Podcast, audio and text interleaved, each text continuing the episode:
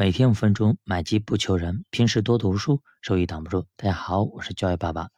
那么桥水基金达利欧的原则二读完了，给大家分享一下自己的心得啊。那么达利欧呢，分享了目前国际上的局势，在多方面能够跟美国叫板的，目前只有中国。不知道是作为自己人啊，故意低调，还是延续了美国一贯夸张的作风。不管怎么说啊，我们已经被世界老大给盯上了。能够被当做竞争对手，也表明改革开放这些年中国的改变。咱们国家呢，目前是变得越来越强大。古人云：“读史可以明志。”善于研究历史，然后呢，找出一些规律，然后利用这些规律去做大概率获胜的事情。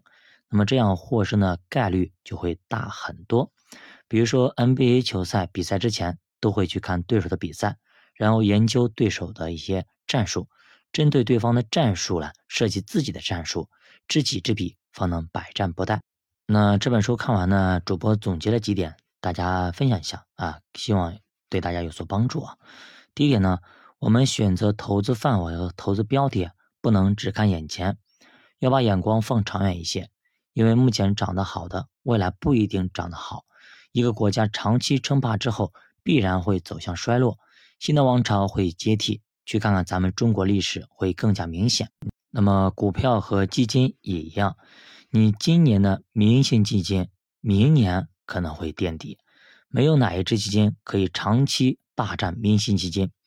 基金界哎，不是有句说法吗？叫一年翻三倍易，三年翻一倍难。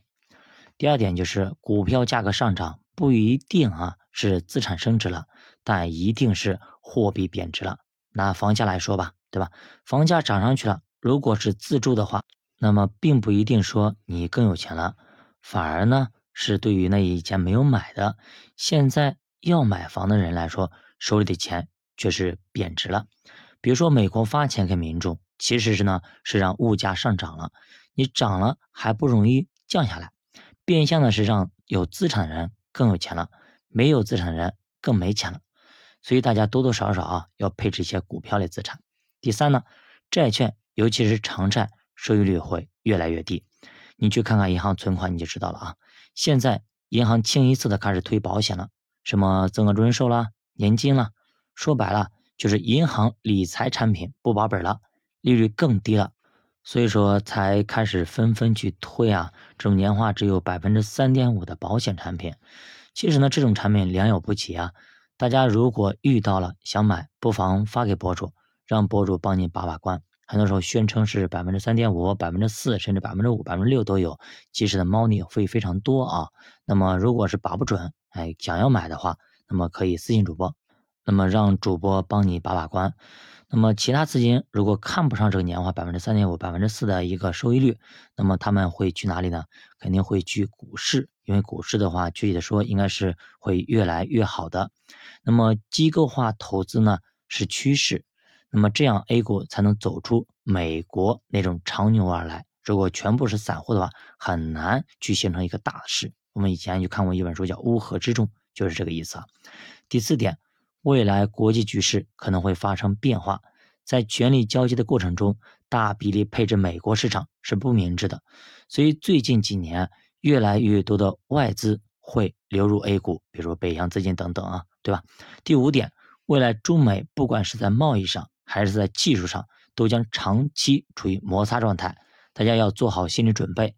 像华为卡脖子这种事儿会时有发生，我们要做的就是用实力去抗击。自己造出芯片来，让世界格局变一变。关键时刻不能怂，不像像某米呀，以人家一制裁，马上宣布我是印度制造，不是中国企业。哎，第六啊，未来的科技啊可能会超乎我们想象。就像三十年前啊都不敢想象视频通话，那么现在我们创造机器人啊，以后可能机器人创造机器人，技术会越来越发达。那么财富的增值可能会越来越快，只有权益类投资才能跑得上财富的增值速度，或者说跑得赢通货膨胀的速度。好的，那么以上是主播对于《原则二》这本书的一些理解，希望呢对大家有所帮助。教爸读书陪你姐慢慢变富，我们下期见。如果大家对投资感兴趣，可以点击主播头像关注主播新米团，跟主播一起探讨投资智慧。再见。